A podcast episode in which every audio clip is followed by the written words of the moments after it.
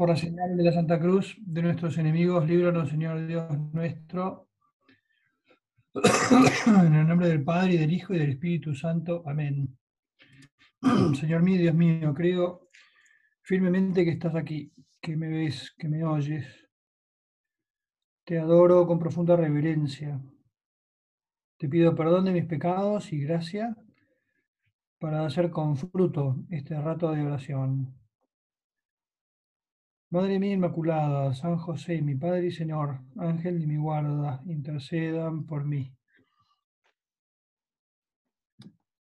Ahora mismo, mientras empezaba la meditación con esa oración que compuso hace tantos años San José María, me, me vino a la cabeza algo que hablaba por Zoom estos días con una persona, con una mujer, una amiga, que mm, eso hablábamos de cómo unen las redes y, a veces cuando pensamos que estamos lejos podemos estar cerca a través de una pantalla.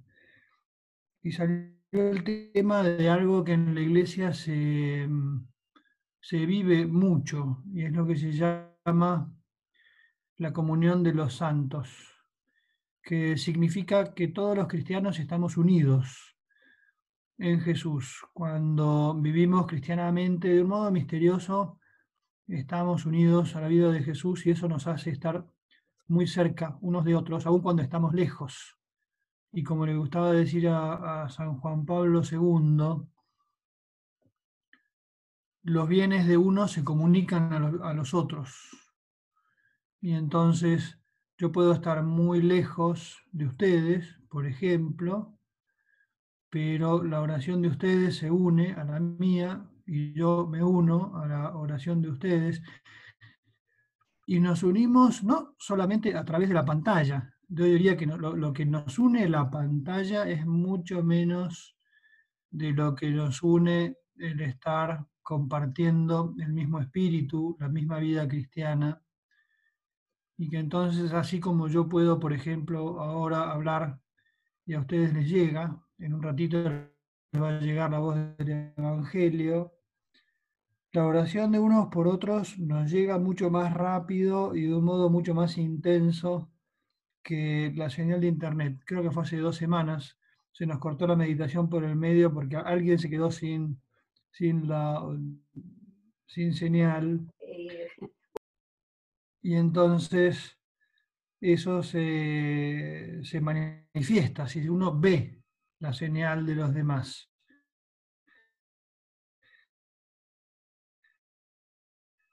Pero no se ve esa usar por ustedes, usar por mí. Cada uno de nosotros puede rezar por las intenciones de los demás. Y eso nos hace estar muy unidos con todos los cristianos, no solamente con aquellos que están más cerca o aquellos que conozco, sino también con aquellos que están ahora, por ejemplo, durmiendo en otra punta del planeta y rezamos por ellos, y por aquellos que están trabajando en plena jornada, en otro uso horario, y por aquellos que tal vez están sufriendo persecución y aquellos que están viviendo alegremente su fe. Entre todos nos vamos como ayudando. Se suele enseñar en la catequesis que es como, si se acuerdan, aquello de los vasos comunicantes. Cuando uno tiene varios recipientes de líquido unidos, se equilibra y alcanza la misma altura en todos lados y cuando uno agrega agua en un lado se levanta en todos. De la misma manera, cada cosa buena que hacemos ayuda a todos los demás. Por esa comunión de los santos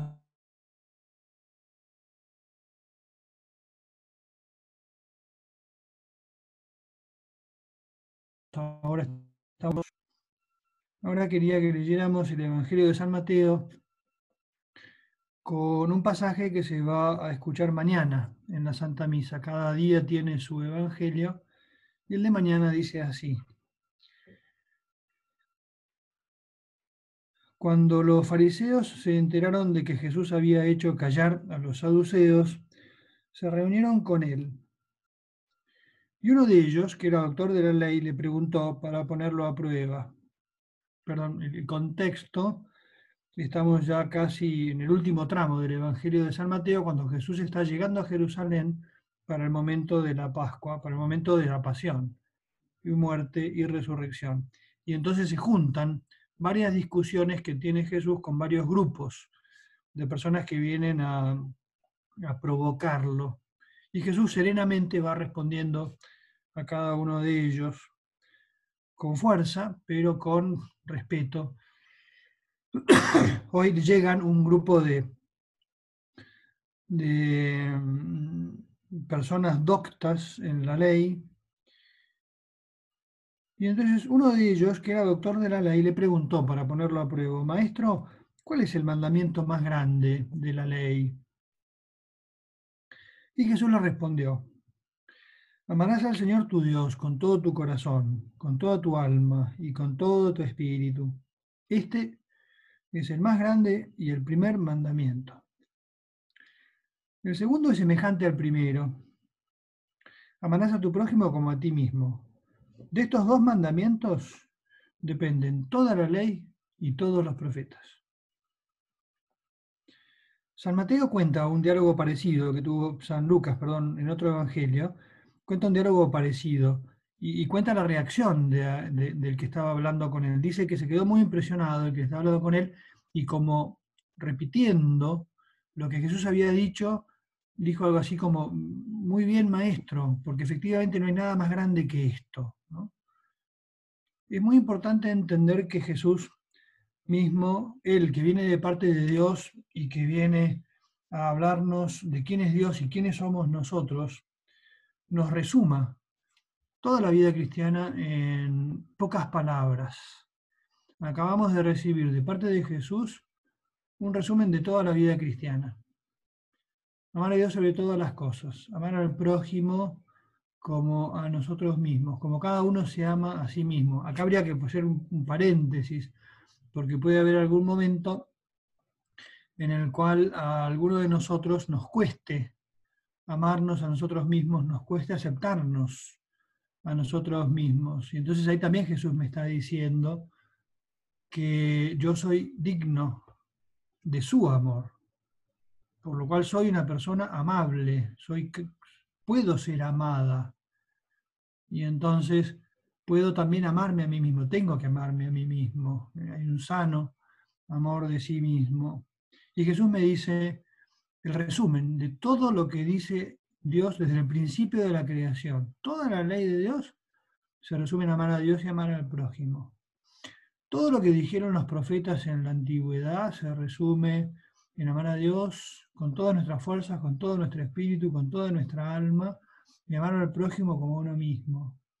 Todo lo que enseña la iglesia hoy se puede resumir en esa misma frase. Y todo lo que enseñan los santos todos aquellos que han recorrido antes que nosotros el camino de la vida nos llevan por ese camino, descubrir que toda la revelación de Dios, todo lo que Dios tiene para decirme se resume en esa fase. Es algo como para pensarlo un poco, ¿no? Jesús, me das mucho material para pensar. Hay muchos santos que han meditado en esto y estaba pensando en una frase que tal vez conozcas, de un gran santo y un gran pensador, que resumía también toda la vida cristiana en algo por todavía un poquito más compacto, pero que se entiende muy bien, que va en la línea de lo que Jesús quería decir. Ama y haz lo que quieras, San Agustín.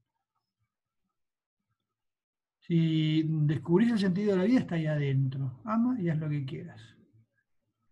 Amor entendido en su sentido más genuino, porque hoy la palabra amor se usa con muchos significados y hay que aprender un poco a, desarmar, ¿no? Lo que se dice por ahí muchas veces, no sé si uno pone, ahora no lo probé, ¿no? Pero si uno pone amor en Google, eh, lo que aparece es el amor pasión, muchas veces tiene mucho que ver con la sexualidad, muchas veces tiene que ver con dejarse llevar por lo que me sale de adentro, y entonces se va como desdibujando lo que verdaderamente significa el amor. El verdadero amor es incapaz de usar a los demás. Por ejemplo, amar a una persona significa no usar a esa persona. Amar a una persona significa no hacerle daño a esa persona. Amar significa hacer el bien. Cuando la filosofía y después también la teología se pone a tratar de entender el sentido de esa palabra, dice un autor muy antiguo que hay como dos dimensiones del amor. Uno es el amor posesivo, cuando uno ama algo y lo quiere tener para sí, y entonces lo utiliza para su propio bien. Y el amor del que estamos hablando es distinto, porque que se llama el amor de benevolencia, y es el amor que quiere hacer el bien al otro. Benevolencia viene del latín, que quiere decir querer el bien para otro, para aquella persona que amo. Cuando un marido y una mujer se aman, buscan hacer feliz al otro. Y en eso tendrán su propio premio, porque no es solamente un dar sin recibir. Pero la preocupación del que sabe amar bien es aquel que trata de hacer feliz al otro. Y si se aman mucho los dos, habrá como una, decir, me acuerdo de esto, me, me gustaba mucho cómo lo explicaba San José María, que iba a haber como una especie de competencia entre los dos que iba a lograr una relación muy rica y muy divertida, en la cual uno trata de hacer feliz al otro en un noviazgo, en la amistad también, un modo distinto de amor. Cuando uno busca una amistad para la propia complacencia, para la propia utilidad, está usando al otro. Eso no es verdadero amor. Y el amor es lo que nos define, eso me ha pasado muchas veces dando clases de moral, cuando pregunto siempre por la felicidad. Habitualmente la gente suele ir por definiciones muy, muy subjetivas. Para distintas personas la felicidad es algo distinto. A veces hay alguien que afirma que, que la felicidad es distinta según cada persona. Tiene una cierta verdad esa afirmación, pero hay muchísimo escrito sobre ese tema y los muchos autores van como todos convergiendo hacia el mismo tema. Yo lo que he encontrado evidentemente es una definición que me, me gusta a mí, por lo cual otros podrán discutirla, pero para mí es la definición más rica y más completa de lo que es la felicidad. Y esa definición dice así, la felicidad es amar y ser amados. Y cuando uno ama y cuando uno tiene a alguien a quien amar, se da cuenta de la plenitud que da el dedicar la propia vida al bien de la otra persona. Y cómo esa preocupación generalmente es retribuida con un amor que me llena, amar y ser amado. Por eso la dureza a veces de una vida sin amor, cuando alguna persona por un motivo u otro no ha podido completar el camino del amor en la tierra, y un hombre que no ha encontrado una mujer a la que amar, una mujer que no ha encontrado un hombre al que amar, sienten un vacío porque se dan cuenta de que están hechos, estamos hechos para el amor. Y entonces eh, no amar es algo que no es algo bueno.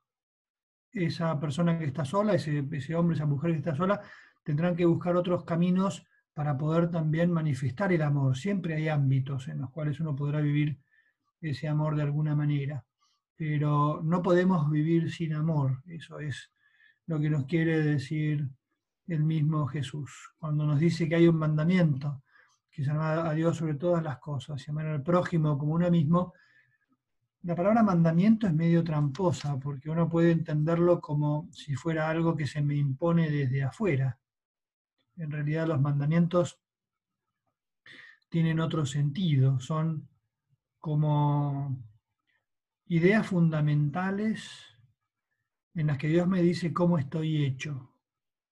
Por ejemplo, uno dice no matar, no mentir. No es algo que me lo imponen desde afuera, sino que cuando yo maltrato a otras personas me hago daño a mí mismo, destruyo algo dentro de mí mismo. Cuando yo miento, y engaño a los demás sobre mi persona, sobre mi trabajo, sobre lo que sea, estoy rompiendo algo de mí mismo y entonces los mandamientos lo que hacen es proteger valores el primer mandamiento de los diez que Dios quiso darle al pueblo de Israel como una especie de compendio, de comprimido de toda la ley de Dios, es ese, amar a Dios, amarás al Señor tu Dios con todo tu corazón, con toda tu alma, con toda tu fuerza.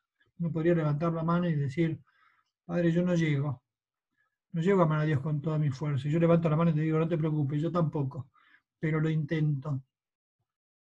Y hasta donde llego, yo sé que el Señor está contento si yo trato honestamente de ponerlo en el primer lugar de mis pensamientos. A veces no me saldrá, otras veces me saldrá poco, otras veces me saldrá razonablemente bien, pero va a haber como un esfuerzo, porque la vida cristiana es vida. A veces tengo días de sol, a veces tengo días de sombra, y entonces tanto el amor a Dios como el amor al prójimo es algo que tengo que estar como constantemente cultivándolo.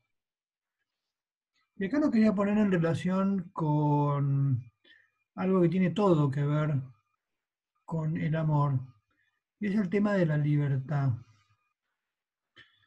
que mm, también es importante mirarla muy de frente, tratar de entender cómo es la libertad, cómo la vivo, cómo la, entiendo, porque va a tener mucho que ver con la capacidad que yo tenga también de, de sacarle como mucho fruto a mi vida, la libertad que todos defendemos es aquella de que respeten mi modo de pensar, mi modo de ser, que respeten mi intimidad, el poder ser capaz de actuar libre de violencias, el que no me impongan las cosas.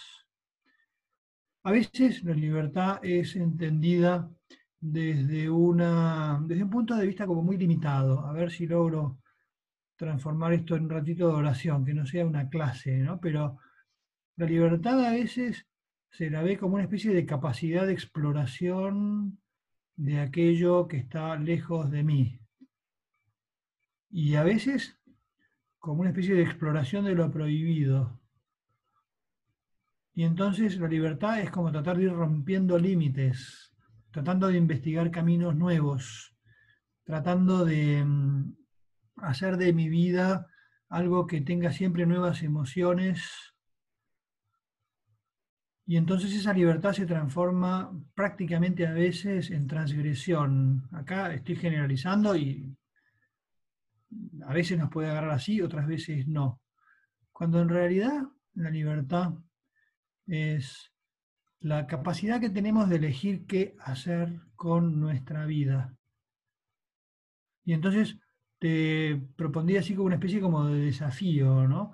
Eh, la libertad que me sirve solamente para protegerme de que los demás me invadan, esa podría ser una de las, de las maneras de entender la libertad.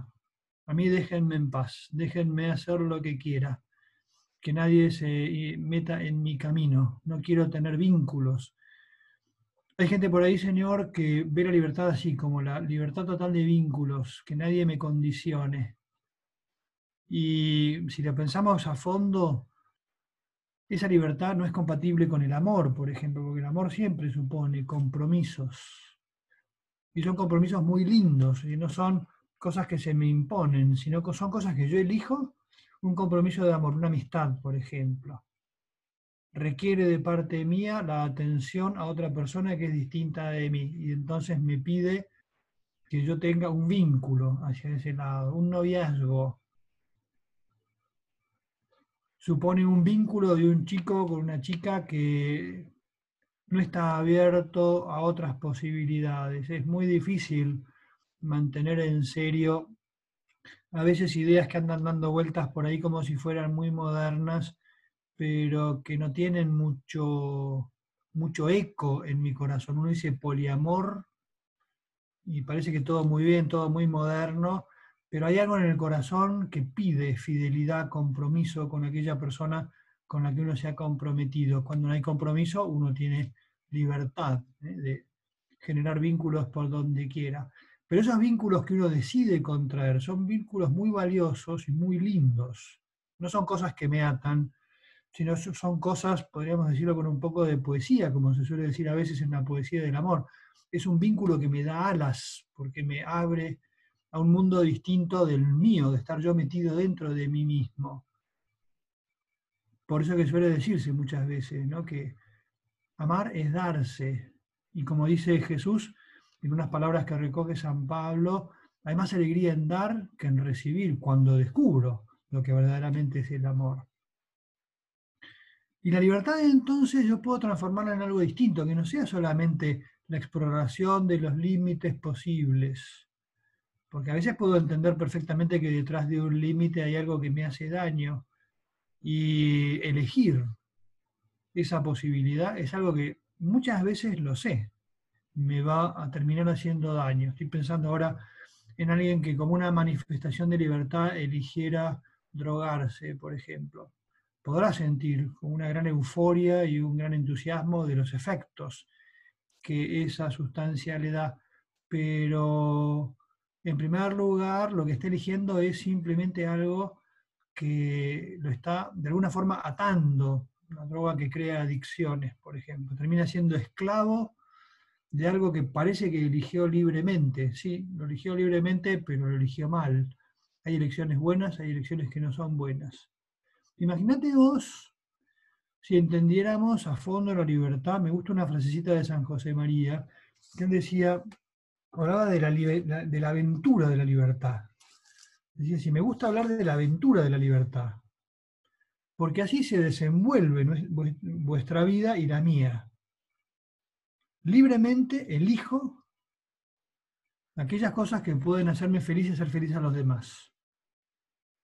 Y entonces ya como que de alguna forma acoto las posibilidades de elección, aquellas cosas buenas que hagan bien a los demás. Imagínate vos una, una chica como vos en su casa, que está viviendo por ahí con hermanos y con sus padres o en un departamento con amigas, y entonces puede tener distintas formas de vivir la libertad. La libertad puede ser la de decir, no me molesten, me encierro en mi cuarto, déjenme en paz, escucho la música, estudio cuando quiero, música cuando quiero, como cuando quiero, o podría decir, elijo libremente compartir las cosas que tengo. Y entonces me pongo a disposición de los demás y elijo libremente dar una mano para alguna tarea común en casa. Elijo libremente atarme a una amistad llamando a una amiga que lo necesita. Elijo libremente dedicarme un rato de mi día a hacer oración. Elijo libremente poner buena cara porque yo sé que los demás en casa, en estos días de encierro, si me ven de particular buen humor, van a estar ellos mejor. Y entonces tengo como dos campos muy distintos. Y ahí puedo elegir. Cuando vemos la vida de Jesús, nos damos cuenta de que las cosas que él enseñaba no solamente eran teoría, sino que él constantemente iba mostrando con sus gestos qué era lo que elegía. ¿Qué es lo que él eligió?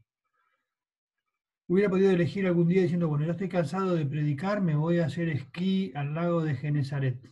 Entonces se tomaba un fin de semana libre y se iba a, la playa, que la tenían ahí a 50 kilómetros, cerquísima de donde se movía. Déjenme en paz porque yo quiero, soy libre. Jesús era libre, es libre, porque Jesús está vivo todavía. Jesús, como todavía, está vivo eternamente en el cielo. Su corazón late como el tuyo y se emociona como el tuyo cuando tiene algo valioso delante. Jesús elegía cada mañana levantarse para acercarse a los más necesitados, para sanar a los enfermos, para mm, echar a los, a los demonios de aquellos que estaban poseídos. Jesús elegía cada día levantarse para amar a los que tenían alrededor. El último gran gesto de su vida fue el de elegir libremente dar su vida por nosotros. Y entonces se nos ponen ¿no? delante como dos polos distintos, dos libertades entendidas tal vez con el mismo contenido, pero con todo un abanico de posibilidades que son las que van a enriquecer mi vida si sé elegirlas bien. Me acuerdo leyendo una, una homilía de San José María, hablaba de la libertad, pensando en, no sé si te acordás, la parábola de los talentos. Un, cuenta Jesús, uno de esos cuentos que, Dios se inventa, es impresionante. que una parábola hay que mirarla con mucha atención, porque es un cuentito que Dios se inventa para tratar de comunicarme algo. Y San José María encontró algo ahí, yo no lo había encontrado. Y él dice, la parábola de los talentos es una muestra de la libertad. Un hombre que se va a un país lejano y le deja a tres de sus sirvientes una tarea. Les da a cada uno una cantidad de dinero para que ellos trabajen mientras él no está.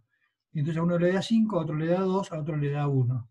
Y el de cinco toma los cinco talentos, se pone a trabajar con los cinco talentos compra, vende, cultiva, no cultiva, no sé, qué, Jesús no aclara qué es lo que puede haber hecho, transacciones comerciales o trabajo en el campo o alguna inversión en, algún negocio que anda dando vueltas por ahí.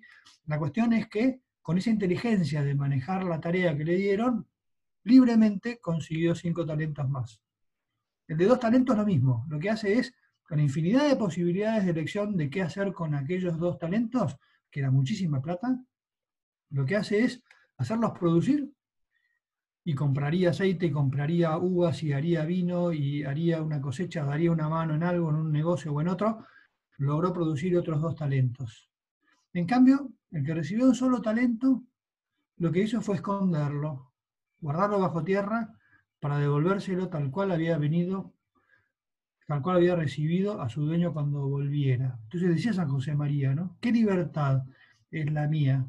la de aquella que trata de hacer producir lo que tengo para el bien de los demás, o es algo que lo guardo para mí de un modo egoísta, porque la libertad del egoísta siempre es la del amor propio, la de amarse a sí mismo, olvidándome de los demás.